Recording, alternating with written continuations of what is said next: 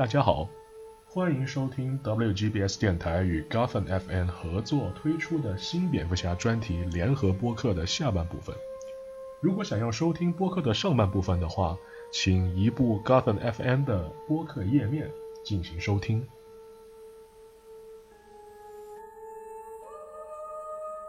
OK，下一个不，下一个环节谜语人。呃，我说一下，其实保罗·达诺不是 Matt Reeves 的第一人选，Matt Reeves 的第一人选其实是 Jonah Hill。谁？哦哦哦，，Jonah 我知 Hill，道，Jonah Hill 是之前哦，Jonah Hill，不是吧？是一个演就讲脱口秀的喜剧演员，我记得。See, 天哪！但是这不就很适合谜语人吗？see, I agree 呢。他长得也非常的 nerd，他其实跟你这么说，我觉得他跟保罗·达诺长得有那么一点点像。我主要是看他演的三出喜剧，就是太毁形象了，很难想象他是谜语。我觉得这反差就是要这种感觉啊，他就是一个 innocent man。呃呃，其实之所以 Jonah Hill 没有演，是因为 Jonah Hill 他希望他的片酬能多一点，比帕丁森还要高。那对比主角还要高。要 那那他还是去去找富兰兰拍电影吧。对啊，那他他咖位不够，那比主角还要高的配角都都是得是是是什么？对，就像那个那个雷神里面那个谁演奥丁的那那种咖位，才有可能但是才有可能片酬比主角还要高。但是其实我觉得克林·法瑞尔片酬应该也还挺高的吧是的，是？Just wondering。嗯，哦，他的他的企鹅演演的很好啊。那反正讲到谜语人，就顺便讲一下企鹅吧。What's greatest detectives？呃，这个里面这一句讲出来的时候，真的是我我都在差点笑出来，笑死了，真的就没想到哦这这么有嘲讽感。对，因为因为这这部里面确实也没有特别聪明，感觉就是哎，就是勉勉强强的马马虎虎凑合吧。嗯。就，这真的是那个化妆真的是下了大功夫，真的是没有想到把把那么一个帅哥画成这样。对我朋友问我，他说这是哪里的口音？对，我还以为我还以为会搞一个这种特别风度翩翩黑帮大佬那种感觉的企鹅人，教父感觉的，然后就他本色出没想到居然画成那个样子啊！就就这一部的所有风度翩翩黑帮大佬都是被掀翻的对象，就是。是对就特别是以法法法康尼为首的这个，就是一一一一帮的市长啊、检察官啊，不管是所有人，都是都是把他们最丑恶的那一面先揭出来给人家看，然后再把他们干掉。那种尔感觉康尼长得还挺帅的，就法康对，尼对就很明显他戴个墨镜，又是然后感觉还挺好的。对，又是在在模仿那个马龙白兰度在《教父》里面的那个讲话的那个语气，就轻声的，也是轻柔的那种口音。模模仿模仿艾尔帕西诺吧，感觉有点，他还是呃都呃，不太，我觉得都不大像，因为他 他反正反正就是他有那个非常的 generic 那个 Italian accent，就是有一点点。对，就是有有那么一个就是 old money 的那种那种腔调在里面。，Yeah，哦，他那个名字嘛，他有一点 accent，很正常。反正反正设定也是了，对。对，这一些对对对那个移民的刻板印象。然后就是就是显得相比之下，就显得蝙蝠侠这一部里面的蝙蝠侠特别的青涩，就是对，他对他就是油条讲两句话就给他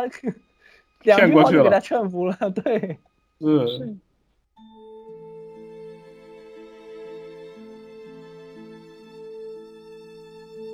然后这部里面的谜语人，我就我确实就特别喜欢，就像我刚才讲的，就是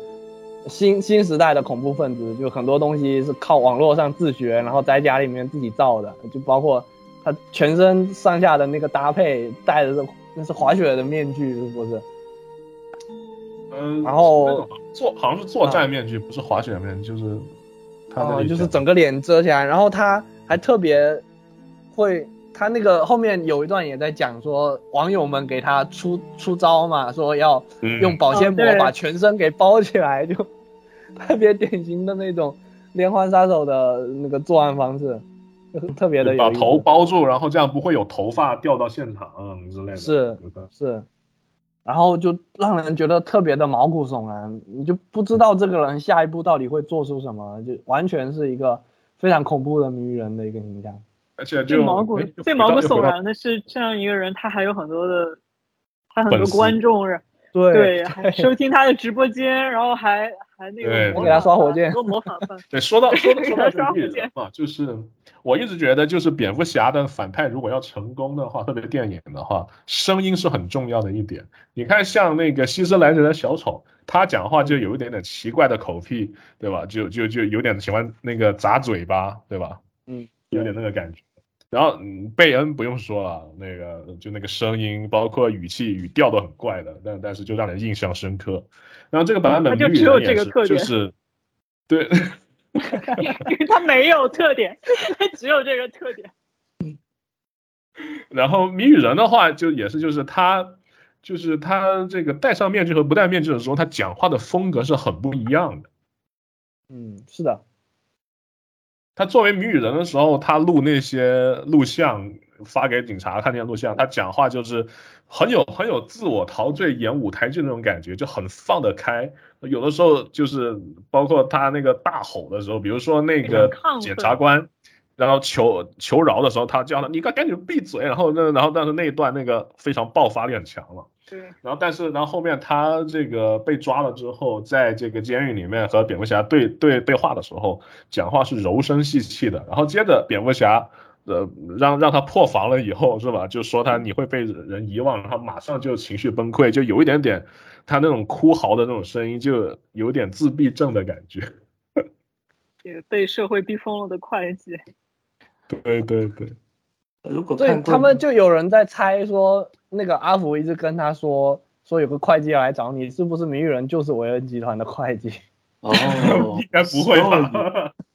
就你想想，明年见过了，明年里面，so fucking creepy。那那真的太 creepy 了。如果是如果是韦恩集团的那个，明年里面确实跟他们有一点关系吧？啊，算是军师之类的吗？呃，其实如果你看过那个前传小说啊，虽然说大部分看电影的人也不会看那玩意儿，其实也有点关系的。呃，就是就看过那个小说的话，你就知道那个孤儿院其实就是韦恩庄园嘛。有个描写，其实他之所以那么恨，就谜语人之所以那么恨布鲁斯韦恩，是因为，呃。他觉得布鲁斯韦恩真的就，因为是这样子，因为他一开始就就觉得布鲁斯韦恩看不起他。前传小说里面有这样一段，就是呃，布鲁斯韦恩呢是一个不怎么会呃社交呃就处理人际关系的一个小孩，但是呢，他为了给父母一点面子呢，就是说他就勉强就对那那群小孩挤出点笑容来。但是呢，呃呃，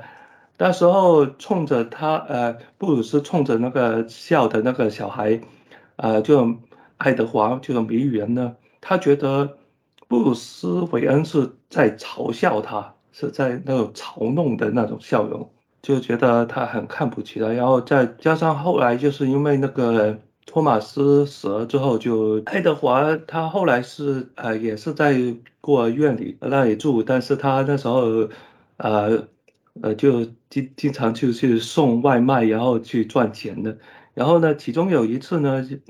因为哥谭市那边呢，有钱人呢喜欢搞赛车嘛。然后他某一天呢，就是有个有钱人，他撞翻了他的那个本来就已经快报废的单车，他觉得很，他很恨那些有钱人。然后呢。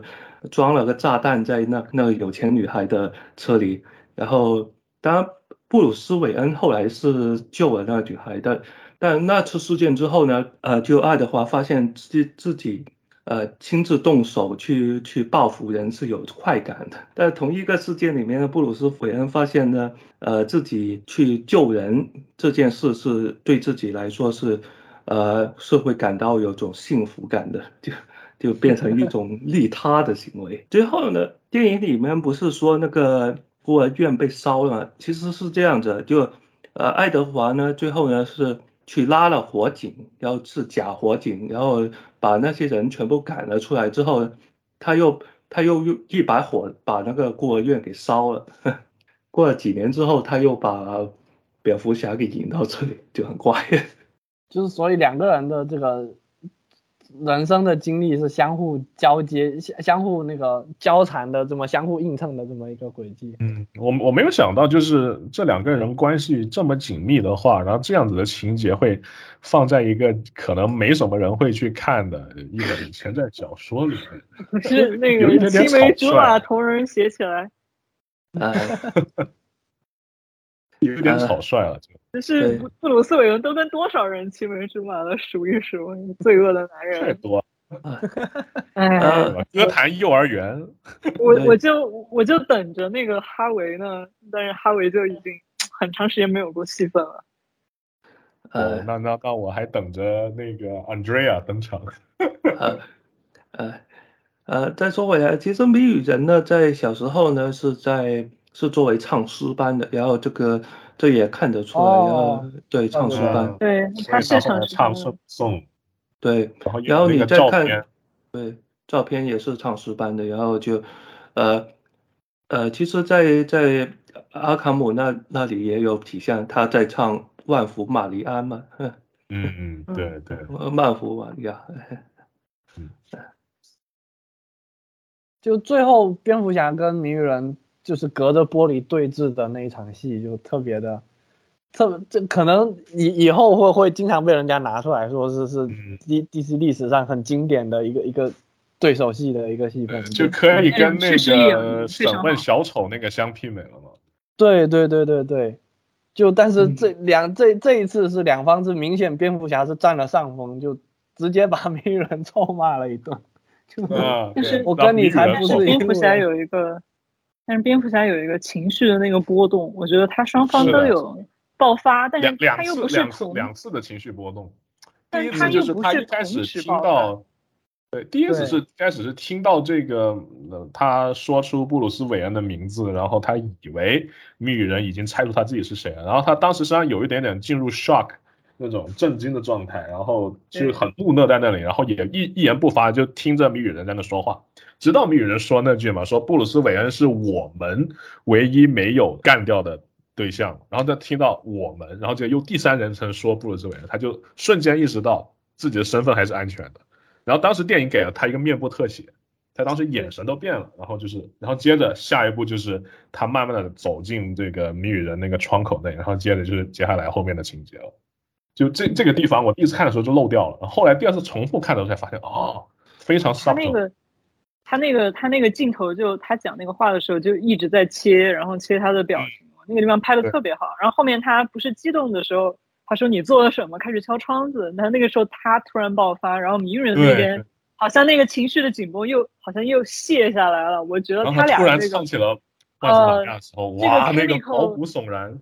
他俩的这个 chemical 这地方真的做的非常好。我其实当时看到那的时候，我不知道后面是洪水，因为我其实除了第一版预告，后面都没有看，因为我真的想完完全全是一个什么都不知道，现在就看。我当时还想，难道难道其实另有其人？就那个单面照的不是谜语人？我说难道那还有另外一个 calendar man 是跟他合作吗？我说如果这样的话，应该很好玩啊。结果哎，结果是洪水，我我还是想多了。说到想多，这个一开始我还猜，就是还以为会有这个这个猫头鹰法庭呢，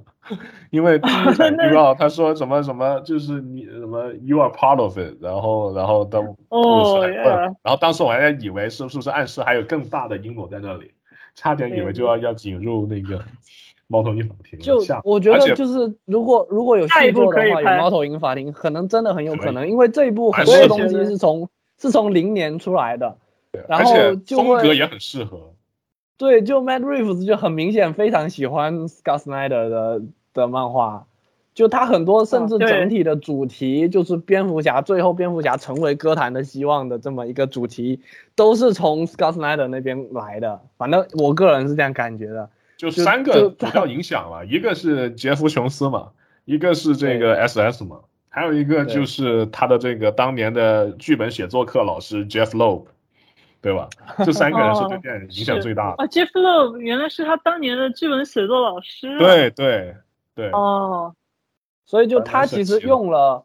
前一半用了万圣节的框架，然后后一半用了零年的框架，然后整体是讲了一个非常 SS 的故事。球风格的故事。对对对对对但对，但他其实他虽然用了那个框架，但他这个故事其实和万圣节没什么关系。嗯，是，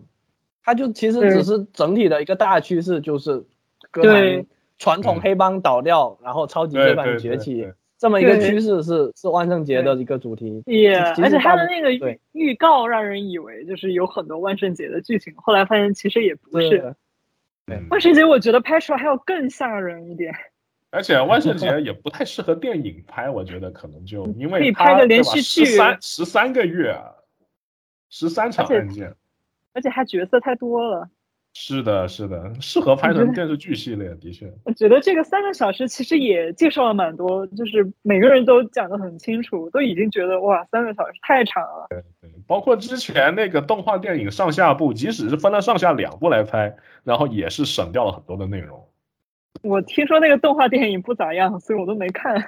啊只看了预告动画电影的话改动比较大一点然后但是总体其实我觉得不算不算那种呃那那个那个 Hush 那种魔改，我觉得还算是有它一定的哦内部逻辑的。对，就是还是值得而且就是它动画电影但是整个听谁说的不好，看？就整个它拍的基调，包括它的配乐，跟它就是整体的那个故事非常内敛的一种叙事的方式，就我还挺喜欢的。就虽然情节就是有点有点太太毛躁了，就是太省略了，然后很多东西都没拍出来，就确实，但是确实还是向着想向着往好的方向拍的，对，不是对像哈许，哦我真的不知道他为什么要拍成那样。啊，既然说到 Hush，对吧？这个嗯我一开始看到谜语人的那个这个新蝙蝠侠电影造里面谜语人造型的时候，我第一反应是我靠，怎么那么像魔改版的 Hush 那个对吧？那里面就是谜语人穿也是缠绷带那个样子，对，然后啥都会干点儿。吓一跳。我还是觉得那个，嗯，就是你们之前说万圣节，我觉得对我来说最最呃最最遗憾的一点就是万圣节，其实它整个作品如果真的要按照它拍的话，很多分镜都是可以借鉴的，但那样的话可能又太过于艺术电影了。然后那个动画呢，它又完全没有办法还原那个画风对，，完全没有试图去对他就一他已经完完全全放弃了，他就他就放弃了，但反而是说但还是对，怎么说就是因为，如果你没看的话，我觉得还是可以值得一看的，就并没有说那么烂。对，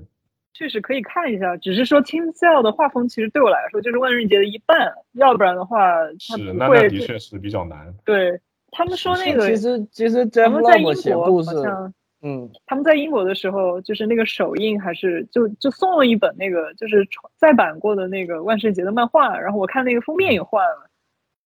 嗯，呃，封面是电影造型，这个我收到。是是，嗯但是我又觉得，哎，其实我就是喜欢原版的那个封面，你你给我啊换了个新版的 封面也挺好，但是就不是我想要的那个这个这个是是日常操作了。当时正联电影上映的时候，我当时也拿到一本场刊，然后就是是正联海报封面的一一期重生的正重生时期的正联，现在我当时就像万圣节那个时候，我我我们在翻译万圣节的时候嘛就顺便跟大家说一下，国内的万圣节引进版是我跟凯洛琳翻译的。就我们在翻译万圣节的时候，就是那个版也是再版嘛，所以它的嗯，呃，它的应该是我想想是前言还是是前言，前言是诺兰写的，就是再版的前言就是诺兰写，因为那个时候诺兰版的电影刚出没多久。对，当就时也所以这个诺兰华华纳的基基本操作就是这样，对对的。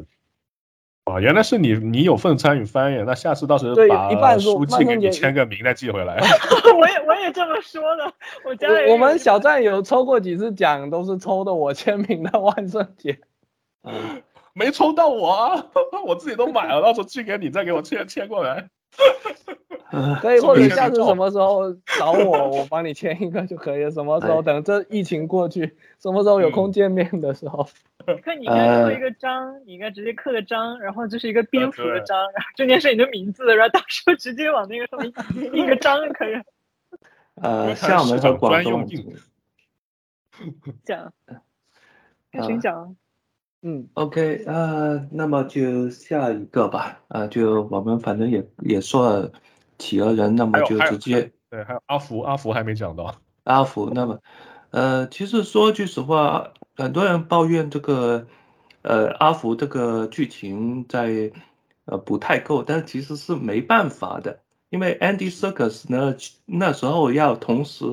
要去导演那个。毒液二，它就是没没办法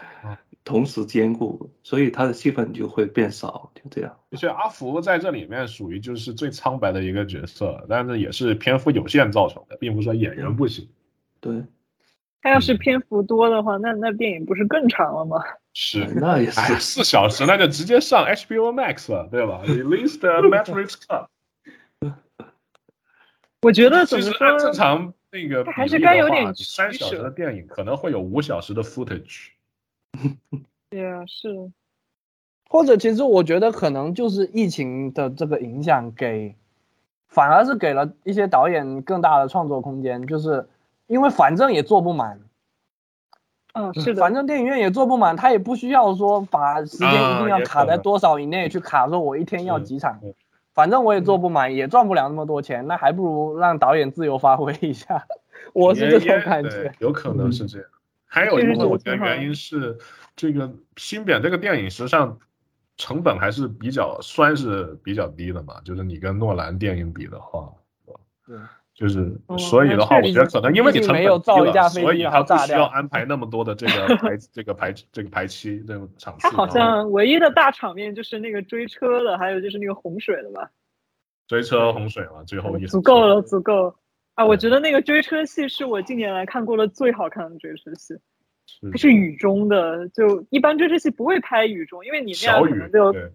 对，看不清楚嘛，但他就是拍的那种有点看不清楚，让你聚焦的是角色的表情还有心理活动，而不是那个汽车本身。然后还就是企鹅人，他后面那个情绪变化拍的非常戏剧性，演的非常好。然后，然后，然后他倒过来的时候，那个蝙蝠侠走过来，哇，太酷了！你感觉就是那种倒过来的那个镜头，而且是从后视镜，非常那个非常复古，然后又就。你感觉到这个时候，其实蝙蝠侠本人的形象也有一个慢慢的转换，就是他比之前要要酷很多，要更。就那一刻突然就感就意识就感受到，哦，他真的是一个传说一样存在，就像真的突他成为看到慢慢从火中出来这个样子，然后就像个魔鬼一样这样子，真的吓死人。对，就是你以为他的那个他他车毁人亡，其实人家车质量好着呢。这装备就把你恶灵骑士。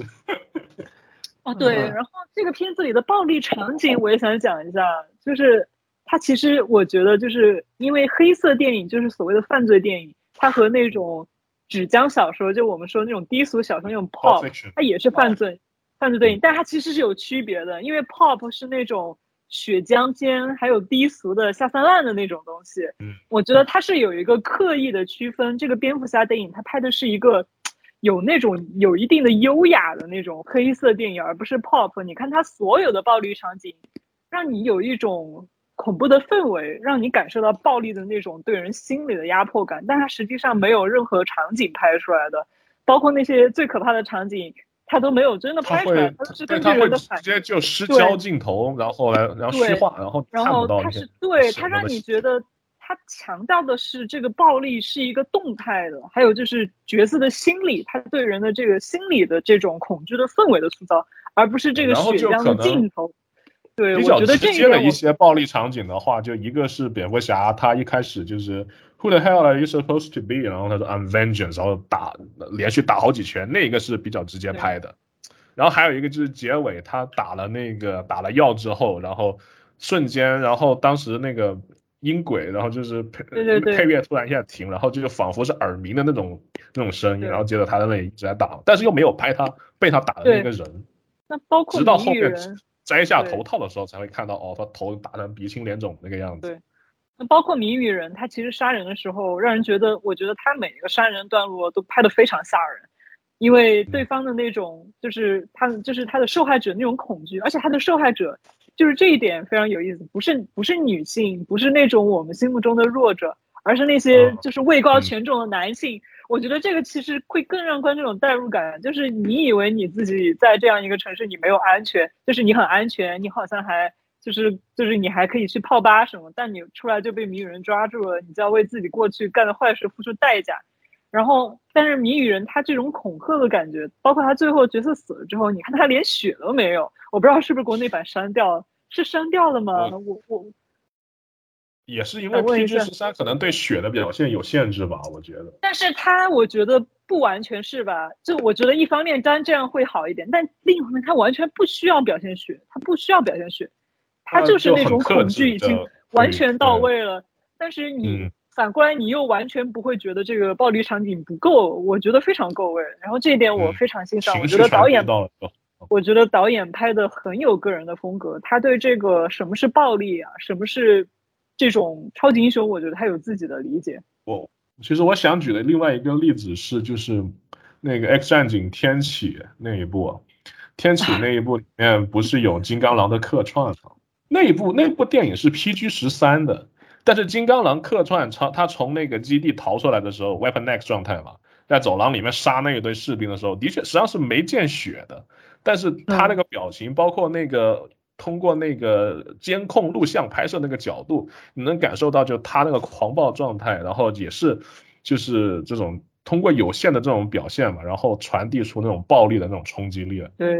有点金刚狼就是一个，金刚狼不就是也是八九十年代的时候，弗兰克米勒兴起的那个反就是反英雄的那种就是成人漫画的浪潮，金刚狼不就是那个当时呼应的一个在 X 战警就是一个这样的一个角色嘛，他就是 R 级暴力的代表，然后，Yeah，I think 就反正那这么说的话，其实跟蝙蝠侠还有点联系呢，强行联系到一起，都是弗兰克米勒的锅。然后不是也有人说，就是这版这个，那再联系一下的话，还有夜魔侠是吧？一啊对一开始对对 还有人说这个有点感觉很像夜魔侠。我刚刚还在看夜魔侠的漫画，我突然想起了我在看弗兰克米的那两本，因为我之前不是说我觉得 他就特别喜欢写什么瘾君子、社会底层，还有妓女，啊，反正女性角色不是妓女就是你感觉就是没有一个好的出身，然后特别喜欢写旧风尘。对，就就他们之前不是有个笑话嘛，说说每个每个创作者的猫女都实际上都是自己性癖的体现嘛，就弗兰克米勒的性癖就是妓女，然后活的是那个尸体嘛，达达文库克的性癖就是就那个什么三十年十九世纪啊二十世纪三十年代的复古，然后那个 Tim Burton 的性癖就是尸体，对，然后后来那个人问说那诺兰呢？那诺兰的性癖是 Cillian Murphy，基里安莫是斯猫所以那部猫女对对对。猫女一部存在感都没有。呃。Killian Murphy 好像在第三部里面还演了一个角色，就还是他，就还是就还是稻草，人嘛，稻草人。哦，还是稻草人吗？我当时不知道是不是稻草人，反正他就，我觉得他的稻草人演的真的很、真的很、真的很漂亮，就是颜值最高的稻草人吧，可能 嗯。呃，那是是 有有有一个我想补充的，就是前面讲那个观影前后对情电影情节的猜想那一个，就是我一开始看预告里面，他有就是站在那个地上，然后喷漆写的 “Sins of my father”。对，我对一号地球的印象其实并不深，我当时已经完全忘了母亲姓阿卡姆这个设定。我当时一开始想到的是另外一本这个蝙蝠侠的小说，啊，后来也改成了那个 graphic audio 的广播剧，叫做呃 Wayne of Gotham，哥谭韦氏。嗯哦，那个里面设定也是就是父辈的呃罪恶，什么罪恶呢？就是托马斯韦恩年轻的时候行医，然后做这个科学研究，研究出有一种病毒嘛，然后那个病毒实际上的副作用会让人变成那个疯子，让人发疯。然后那个小说的最后里面就揭示，就是他年轻的时候，呃，就是和托马斯韦恩和这个当时的一些他的那个反派，然后做这个搏斗的时候，打死了那个反派，然后那个反派是感染那种病毒的，然后那个病毒随着反派的尸体和他的血流进了歌坛的这个河里，流到下水道里面，然后他那个小说设定就暗示就是。歌坛是后来出那么多的精神病、变态杀人狂，都是托马斯·韦恩当年研制的病毒。然后我当时我我我看这个预告的时候，我在想，哇，难道要改编这部小说吗？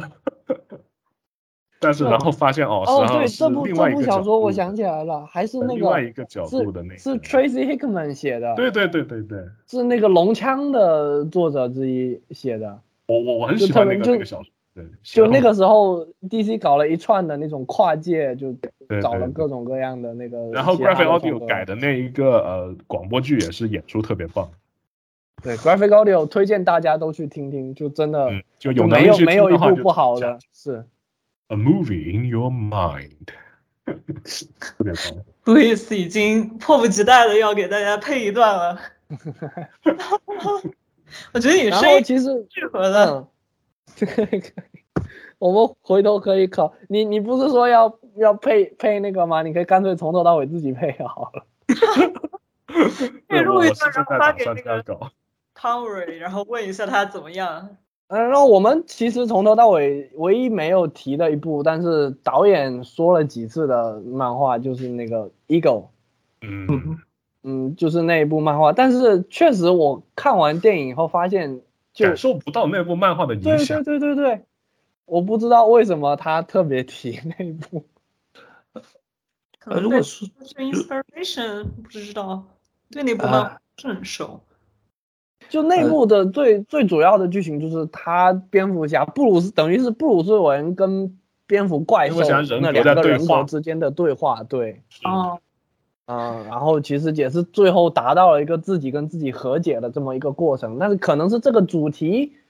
但是有一部分用在了电电影根本就没有不存在这两重身份之间的矛盾。没嗯。错，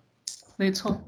呃，其实你硬说要有联系的话，那只能是最后那一段了，就是，呃，最后布鲁斯和布鲁斯那个独白嘛，就是，呃，复仇是，呃，呃，不是唯一的解决方法，我们就要给他们希望，就这这一段，你勉勉强强可以联系上。或者就是说说，就可能他可能有可能很多东西写在剧本里面，就是台词没有表现出来，他是靠表演体现出来的，所以可能我们未必就能看得那么明确。他很内在的。嗯，对，就这一部确实，我觉得这一部最大最大的优点就在于没有哪一个演员是短板，嗯，就每个演员都表现的特别好。呃，只要你没有那个预设立场就行。其实说句实话，我甚至觉得就算有预设立场，他也比就是预设演的还要好一些。啊啊，那是，不过你主要你也不会，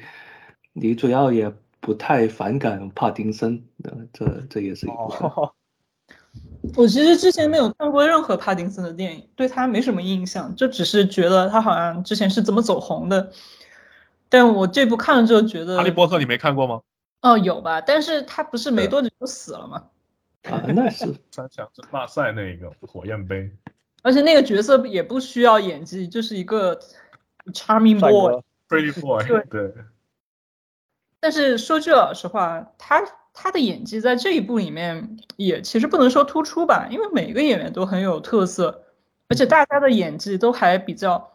情绪化。帕丁森反而是我觉得最难演的一个，因为他要内敛一些。很复杂，对，很多都戏都出在眼睛上，对吧？戏都在眼神里。然后他最后一段就是和猫女告别的时候，我觉得演特别好，就是你感觉他一直想说话，他又没有讲，然后但是又不说出来，说不出来的感觉，包括是想亲他，但是却却没有去做出那一步，然后觉得猫我觉得女没有去等，就是他，你知道他的蝙蝠侠没有爹味，呃，那是，啊那是，那比较油嘛。对，我我觉得这个趋势挺好的，就是蝙蝠侠可以酷，然后可以很很 man，但是最好还是不要有爹味。呃你你说的呃蝙，你说的是蝙蝠侠有爹味的爹味呢，还是布鲁斯韦恩有爹味？我觉得蝙蝠侠还是还是挺有那个爹味的，就是对，确实 确实有一些漫画是，特别是漫漫画是这样，后后面有一大波蝙蝠家族的那种。是这样吗？就比如说前面的几部电影，你觉得会感受到那种爹味吗？我觉得前面几部倒还好，但是本阿弗莱克不啊就，嗯啊，那个是 就直接就 就包养一群人的感觉了嘛？对，嗯，啊，我真的是很受不了。我觉得，我觉得有一个很讽刺，就是本阿弗莱克，大家都知道他演技就那样，但是反而有人觉得他演的很合适，其实就因为他有爹味。你看他，他就没有别的，他就是靠这个爹味演的蝙蝠侠。就我自己就这种感觉。我个人还是比较喜欢本阿弗莱克演的蝙蝠侠的，但是就是就是很有可能，我个人是觉得他。为了演蝙蝠侠，贡献了个人职业生涯巅峰的演技。呃，觉得你说他演的不好了，也也也不公平，因为那个电影不管他演不演的好，我觉得成败是那个样，跟他没有关系。呃，结果就呃，他也没办法，不呃，本来弗莱克接了蝙蝠侠这这一角之后，他开始呃，他变。呃，他开始有了酗酒问题，酗酒，然后对家庭啊什么的重叠在一起不好。对，这这跟这个电影有关系吗？还是他本来就刚好这事儿遇上？他本来可能刚刚好就有那个，当时婚姻也出问题，所以就对。嗯，但是扎导不是也拍电影期间，他们他们家那就两码事了，那个就哎，嗯对。呀，我就说有可能这些事情就是啊一些偶然吧，就觉得还挺。挺挺惨，挺可惜。对，没事，反正我了新的蝙蝠侠。呃，其实 Matt Reeves 开始是打算是接着的，但是呢，本来弗莱克自己退了，所以就没办法。就是哦，我我就是还是听那个，就是那 Happy Second Fuse 那个播客采访了那个，然后。呃，马特·里夫斯他就说嘛，说一开始他看了第一版这个本·阿弗莱克写的那个剧本，然后他说那个版本剧本其实就有点像电子游戏，然后是像过关打怪似的，有很多那些就是实际上是 action pad 的一个 action movie，但他不想拍这个样子的，然后蝙蝠侠形象也不是他想拍的那种，他因为他是他不希望蝙蝠侠是一个一出来就已经是定型的角色。嗯，所以就是当时就是他可能就他当时的给的那个说法就是他没有对本阿弗莱克有多大的意见，但是他可能他不是很想拍那个风格的电影，结果就是反正这个一来二去吧，然后加一重叠起来，结果就有好多人觉得是马特里夫斯踢走了本阿弗莱克，哎，那就太冤枉了，这个真的。那应该还不至于。嗯，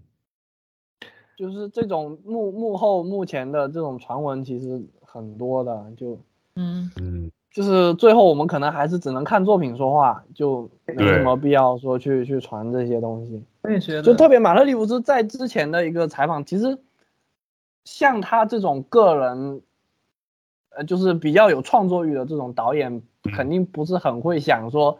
让人家就是写好了一个剧本，然后我来照着剧本。对对对对对，这个肯定是。那他可能会再去说一些这样那样的理由啊，但是我觉得归根结底是这个原因的，就毕竟只要要是把蝙蝠侠交给他了，他肯定想讲自己的故事，嗯，而不是讲别人的故事。对，呃，再说回来一件事情，就是当时当初本阿弗莱克那个剧本，其实杰夫琼斯也有也有编写这个，对，呃，然后呢，呃，然后因为这部呃。蝙蝠侠的比较多一号地球的痕迹嘛，所以有人说说是因为呃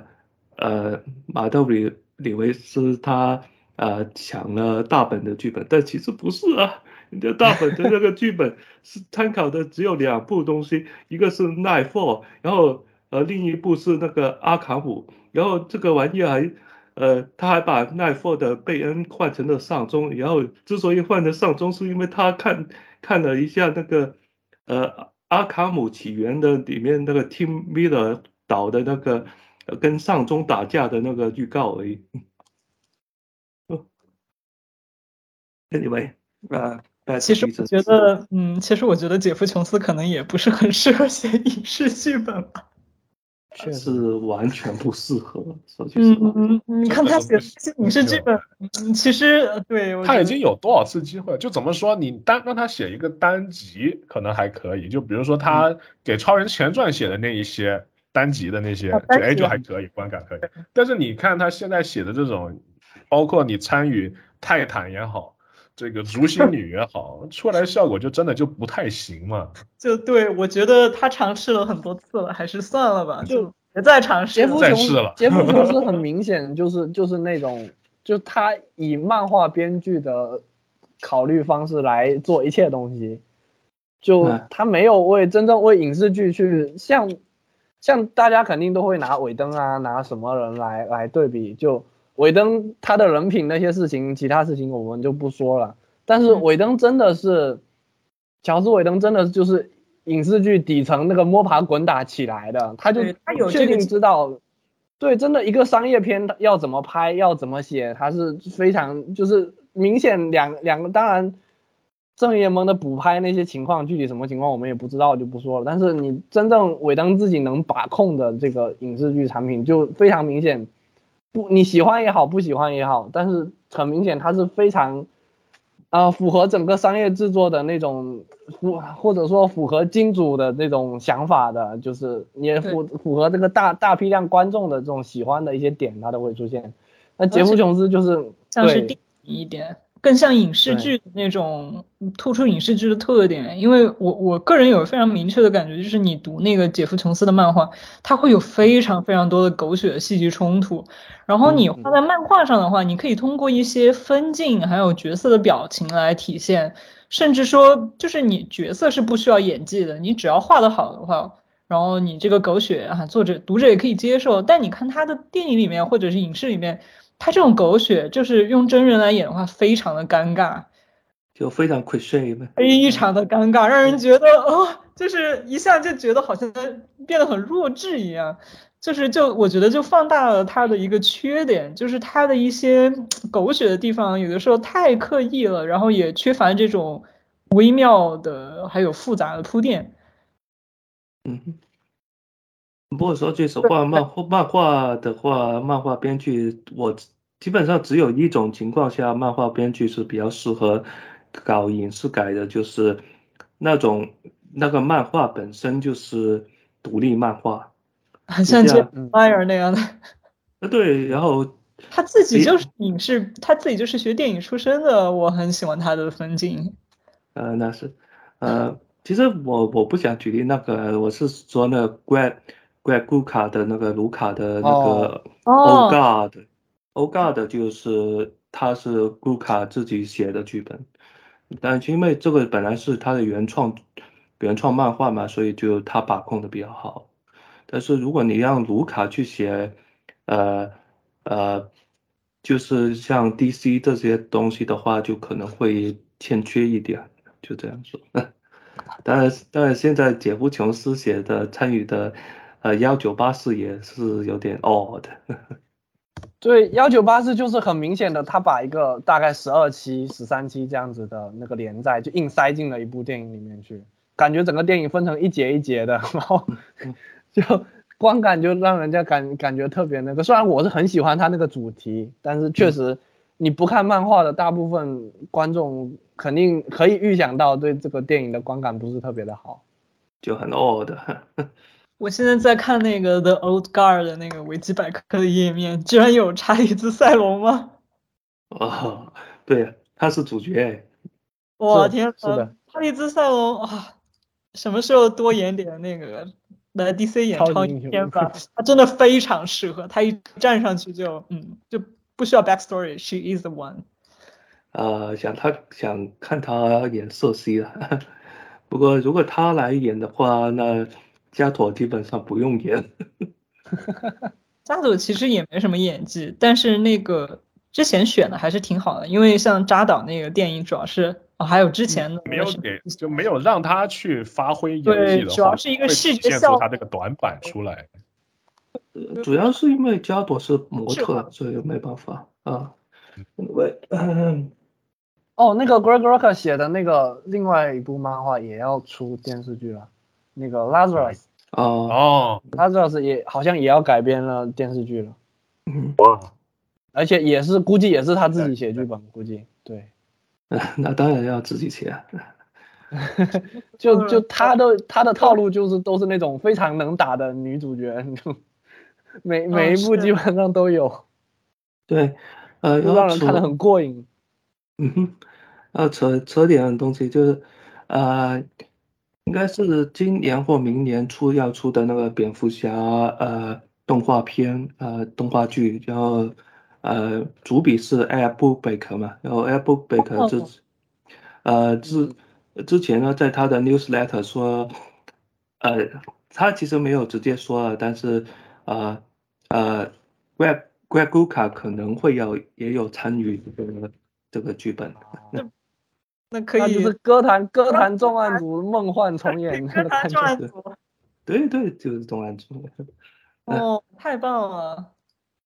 呃，你看这个动画剧，就你唯一能能 就这个动画剧，你唯一能能吐槽的就是 JJA 怎么会参与进来？不过他是挂名的，哎，对，估计就是给钱吧，对，投资吧，应该嗯是。对他又不参与的。啊 m e l w i s 也是，啊 m e l w i s 也是制片，然后呃，主管是呃 Bruce Teams 啊，然后呃，主品是这个 App w i k 就挺好的这。个这个阵容让人非常的期待啊！而且我觉得就是虽虽虽然看到 Bruce Team 我还是有点慌，但是不过 就是他那个自从致命玩笑有点，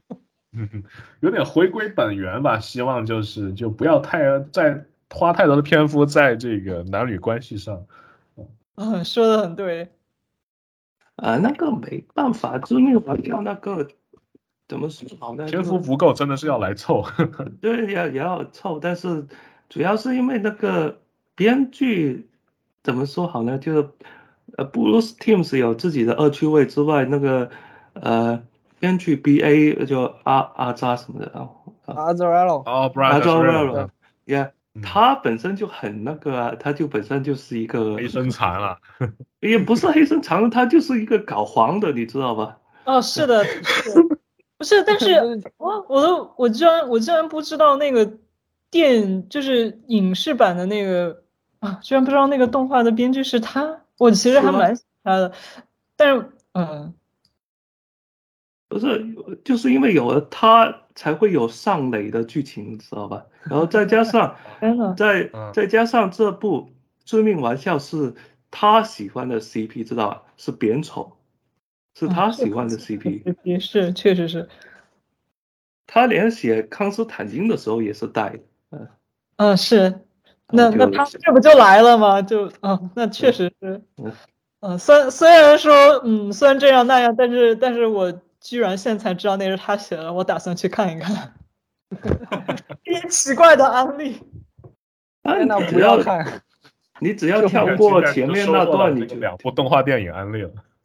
没事，我我我我我不会对他抱那种好的期待，但我嗯，确实可以看一下。我觉得好好久没有看到他的作品了，就是他的除了独立的以外的作品。Anyway，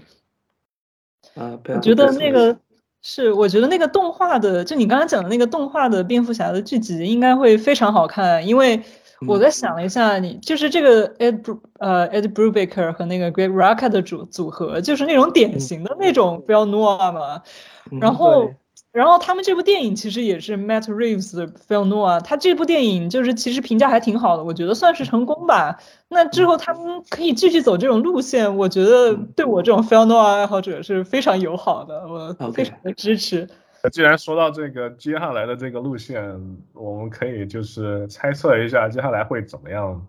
发展吧。然后我我我个人觉得就是肯定应不会再用一次连环杀手这个这个 trope 了，已经用过了。嗯，啊接下来我觉得有有可能会用一点这个那个 No 那 Man's 个无 Land，主之地。对无主之地，也然后也许会有猫头鹰法庭嘛，看阴谋论这个蛮咱们的有意思 Dear 的。Old Joker 要干嘛呢？啊，不是说哦 Joker 我们都是那个剧集里面用它，我们我们都没说，就是就是那个呃，其实应该大家都看出来了，就是谜语是人在在牢房里面跟他对对话，那个就是 Joker。嗯这除了呃还有谁会在牢房里跟别人聊天呢？啊，对，也就这种 Kite Man，啊 Hell，Matt yeah Reeves 其实剪了一一场戏，然后这个呃，其实是这样子，就是呃，在蝙蝠侠有一场戏是去阿卡姆看去对，见那个去找，小丑，然后类似于就是那个 Clarice 去找汉尼拔，对，哦，所以呢，我们的谜语人其实就是水牛比尔啦。对，这样说的话，突然变得，我突然想起在那个小说里面，Clarice 还和汉尼拔不是还在一起了呢？呃，再见。所以哎呀，原来是扁丑堂，怎么为什么一切都归到了边走？天哪，救命！我因为因为你要拿汉尼拔做对比的话，就太可怕了，太可怕了。幸好幸幸好砍掉了这场戏啊，真的。幸好不是，幸好不是。OK，然后再说回来，这个 Joker 呢，呃，根据 Matt Reeves 的说法呢，就是他现在其实这个演员演的那个呢，其实还未成为 Joker，就是我们对对对对认为的 Joker。然后呢对对，但是那个这个小丑呢，呃，怎么说？他按照他的设定来说呢，呃，他是他又不像是那个，首先他不是因为 chemical，首先他不是因为 chemical，就是呃化学呃把药剂，对，嗯然后第二就是他又不是像那个希斯莱杰那里自自己割那个嘴巴那个那伤疤产生那种效，而是有点类似于呃三十年代呢那个有一个黑白呃默片叫做那你说对那个笑笑面人，对对。对下面人，就是因为那个雨果的小说改编的嘛，他就是天生就是长那样了。对他就是这种感觉，就是因为他天生因为有些疾病，所以他的他他会因为一些东西触发那种笑容，所以他就他才会这这样。就其实有点像二零一九小丑那个感觉啊，就是有一点就是病理的、病理性的。对，他其实不想笑了，但是因为一些东西触发，他就会笑，就这样。我我还说，有有一点点撞车这下部电影直接就拍个小丑的起源，然后就不是说就 I mean 那就就在主剧情的同时，然后就顺便拍个小丑的起源，那这样拍其实也挺好的，因为不是没有没有拍过。就呃，当然之前啊我那个版本，但就是说没有在剧情里面有一个小丑的起源，他一他一出来已经是一个成熟的反派，一个成熟的小丑了。我觉得这个东西还是作为怎么说，就是你非小丑电影的话，这样子一个传统小丑角色的话，我觉得还是就是保持一个谜一样会好一点。史蒂芬金有一句话说的很好嘛，就是他说，就是 There are a million backstories, none of them are interesting。他是，Yeah，但他甚至不需要说那个是小丑，然后他就是一个出现一个 William 或者是什么，然后他就，然后发生了一些巨变，然后但是你也不是以他为中心的，就像那个，哎，就像诺兰的那个 Two Face 一样，其实也没有什么特别的戏份，他主要就是一个心理的反衬吧。呃，不过 Matt Reeves 也说了，他续集不会用，但是我觉得他应该是会用在剧集里面，因为他，呃，他现在有这个 Batman 有两个迷你剧集，一个是那个 Penguin 的，然后另一个是阿卡姆，呃，歌坛条子那个就被砍掉了，嗯，有点可惜。我们没有办法看到重案组了，太惨了。对，这看不到真人版重案组，重这看这这是动画版重案组了。第二次，这这是第二次的这个歌坛重案组改编失败了。当初那个哎福福克斯台那个歌坛电视剧 早期的时候，计划是改编重案组的，结果现在后来就变成了哦蝙蝠侠呃负多少多少年。我对那个，啊，我我那个其实也没怎么看，我觉得好像人设有点变化太大了。太痛苦了。不过那个版本的话，就是企鹅人很出彩，企鹅人和谜语人还蛮出彩的。是什么弥额是一对吗？天天就听啊、有一点就，就是然后然后很多年其实还是放了对，呃，歌坛那个企鹅人是历史来最帅的企鹅人，好？啊，对，真的挺帅的。谜语人也蛮帅，把把把化妆一脱，那还是挺帅的。啊，那那那没办法。不过就是从电影本身体体现的话，对，也年轻嘛，年轻也是显得，就是怎么说，就是歌坛那版谜语人，他是一个我很我个人很喜欢，因为他我觉得他是把经典的一个绿西装绿帽子的一个这个玩笑型的一个反派嗯和那个精神不稳定的连环杀手在这两者之间然后他平衡找的比较好。嗯，如果对匹克你看过吗？那个歌坛那个那个那看过个剧，看过，对啊，但是就就我确实觉得确实是确实不得不跳着看的，真的是没办法一集一集给他看下来。嗯，但是就我觉得女人还还挺好的。就后续就是如果这一部有续集的话，我确实是希望说多给一些二三线反派一些多一些空间，就不要每次风真人，真人，对每次又来个小丑，那那有有点蝙蝠侠的那个，那么来个泥面人啊，或者来个什么真人和酱料人，对黑面具啊什么的，对，特别其实我我一直很想在，我一直很想在那个电影里面看到的是战争游戏，嗯啊，就是就是歌坛所有黑帮反派大混战的那那种那种感觉，就一直我我一直以为诺兰会拍一个类似那种感觉，结果诺兰很快的一下就黑暗骑士就把所有黑帮都干掉了，就就我我就其实还是很希望看到对对，就是还也被浪费了，被对被那个被阿阿阿阿卡姆起源浪费了是吗？没有，我是说猛禽小队里面那个黑面具。哦，是的，哦这 no！这甚至找了尤恩·麦克格雷格这么帅的人来演，结果给他这样子一个剧情，啊，太痛苦了。可惜了。那个预告里面的那个卡山的那个人设之后，我就决心绝对不要看。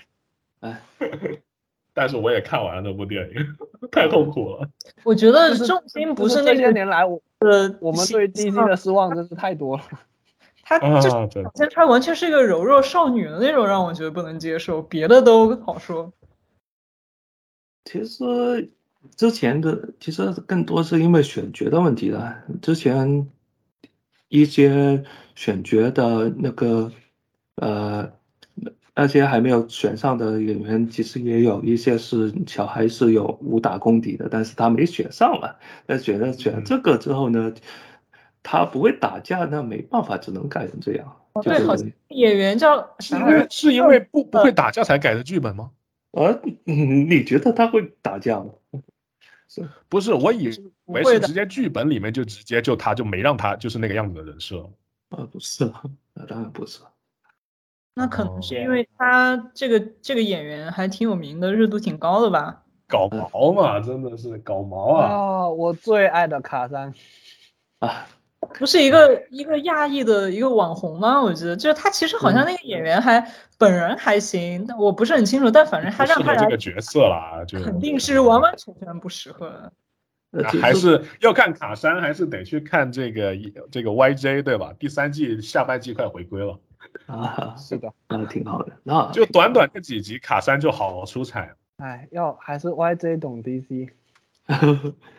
对啊 YJ 才是真正的 DC 宇宙，真正的正史。行吧，啊，OK OK，啊，嗯就提一下那个，啊，你觉得大家觉得会不会有罗宾呢？我觉得该有了吧。啊，我觉得应该是那个吧，就是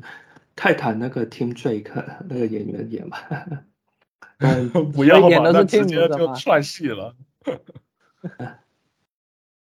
啊，我我觉得，我觉得可能不会有罗宾，除非就是如果这是三部曲的话，我觉得不会有罗宾。但是如果他拍不止三部，有五部，那我觉得肯定会有。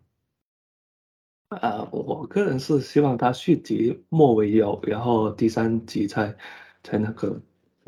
嗯，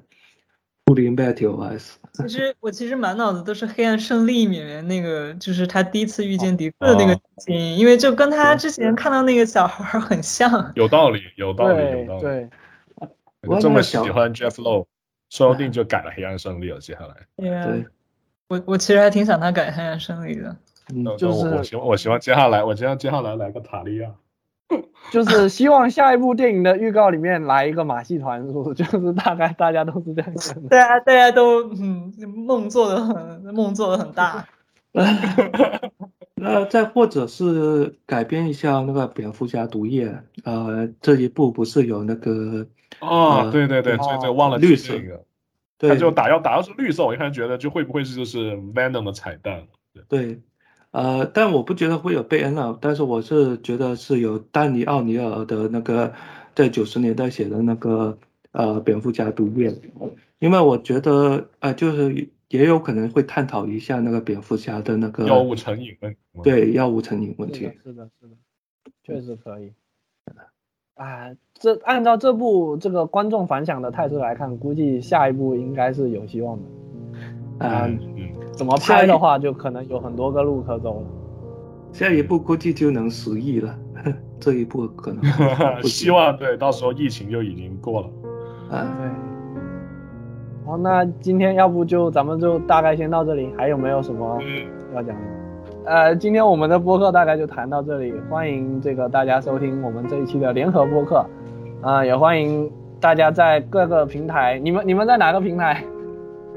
呃，喜马拉雅在这个谷歌播客、这个那个那个苹果的那个 Apple Podcast，然后还有这个 Stitcher 上都可以搜得到。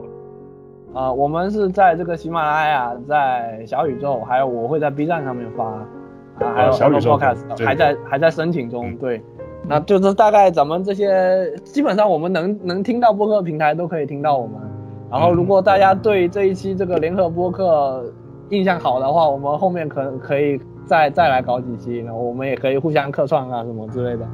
嗯嗯，如果有什么意见啊、建议啊，欢迎也欢迎大家在评论里面提出。咱们这一期的这个特别节目就到这里，谢谢大家，拜拜。拜拜。啊。